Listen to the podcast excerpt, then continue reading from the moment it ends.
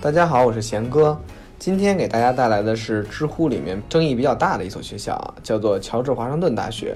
那么我们说，为什么说它争议大呢？因为它不光是以国父的名字，就是美国的开国元勋，他的名字命名的大学，同时呢，它又是学费最贵的大学，而且分数线又很高。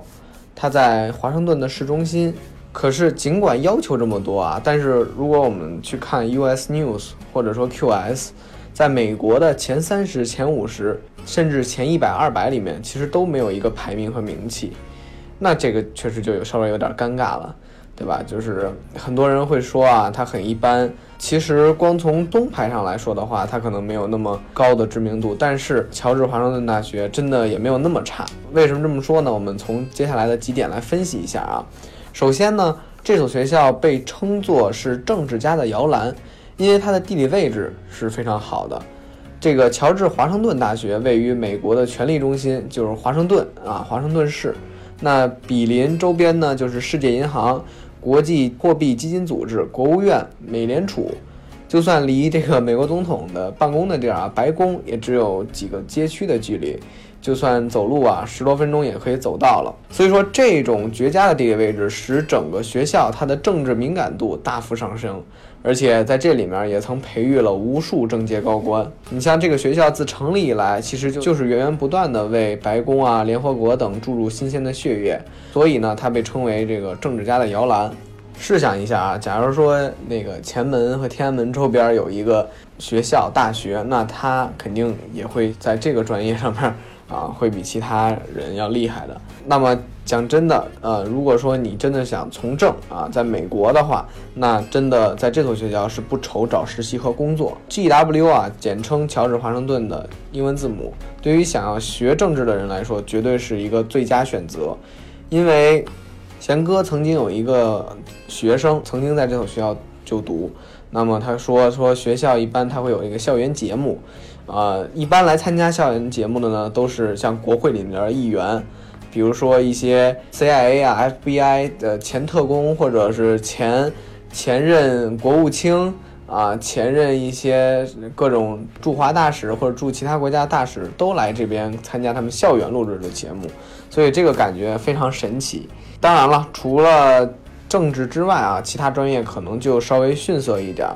尤其是像咱们中国人比较偏爱的理工科、商科之类的，在这所学校其实就是没有那么强悍了，没有那么强势。那么我们再来说一下排名，虽然这所学校这个总体排名不是很高啊，但是据说前些年好像有排过最佳的时候排到第五十四，然后去年好像排到五十二，或者说更早的时候好像一二年还是什么时候排到五十了。但是可能这几年得罪 US News 了，然后最近的排名哈一直都不是特别理想。但是呢，呃，这所学校它的国际关系、国际事务以及法学院，那个包括国际贸易这些，都是在美国名列前茅的。像之前呃一七年有一个统计，就是统计在本科和硕士两个项目里头最好的国际关系的学校。里面，乔治华盛顿大学在这个专业分别排第七和第八，它的国际关系、国际贸易具体排名大概在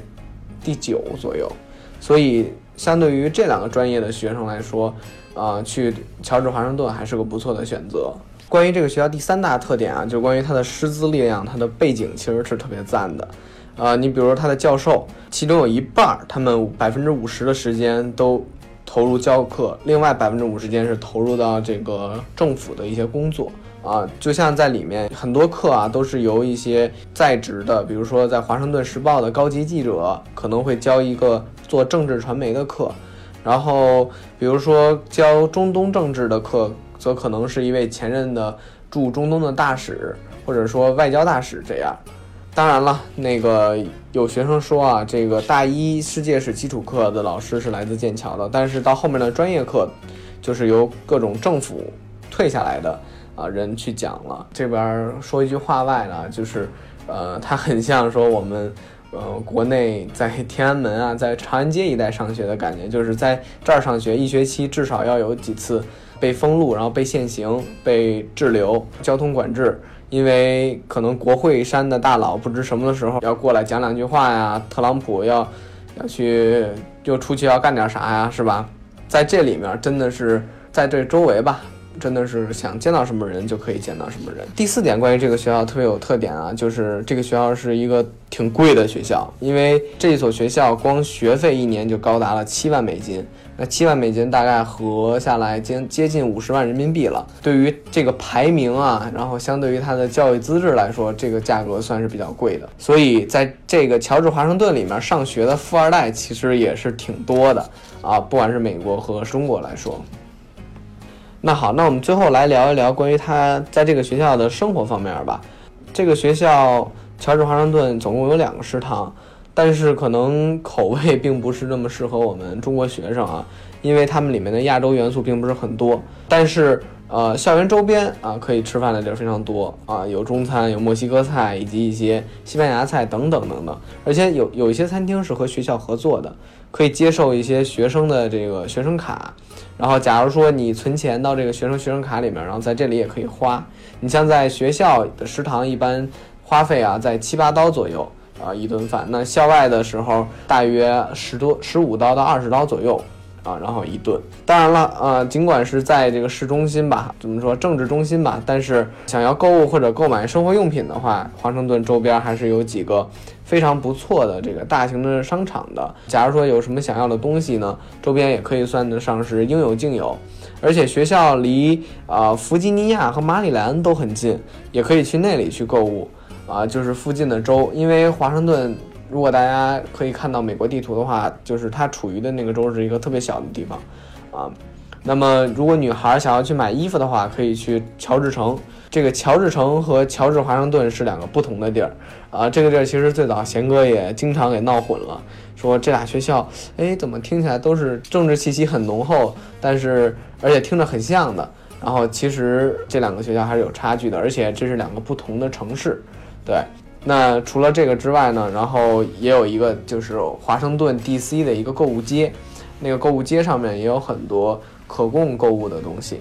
关于乔治华盛顿这所学校，它分为两个校区啊，除了主校区之外，它有一个啊山上和山下的两个校区，山上呢叫 Mountain Vernon，山下的叫 Foggy Bottom。啊，其实翻译过来就是山下的那个，就是可能是因为平时比较冷，然后容易起雾，那底下的就雾很多。那山上的呢，就是那么基本上他们百分之七十的大一新生在乔治华盛顿的都要住在山上的校区，然后每天呢会准时的有校车去接送。那学生其实尽管住在山山上啊，但是下来也很方便的。其次，对那些住在山下的这个同学来说呢，他们离教室会比较近一些，就不用去坐校车再去上课了，基本上步行啊五到十分钟就可以了。呃，学校规定是大一到大三必须住在学校里，所以就不用太担心大二大三没有地方住或者找不到地方啊住怎么样了，因为可能在那个。政治中心左右可供选择的房子啊，或者说可供选择的去住的地方，啊，其实不是很多。那么住宿啊，无非是一个可以缓解很多不必要麻烦的这么一个方式。所以这个是乔治华盛顿在生活方面啊非常好的一个地方。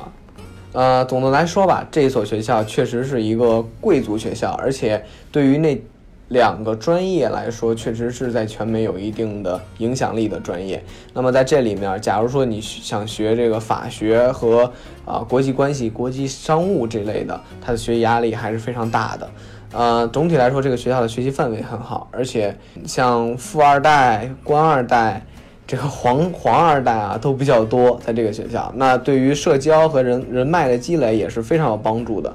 因为大学啊，其实本来就是一个学习和愉快交流的地方。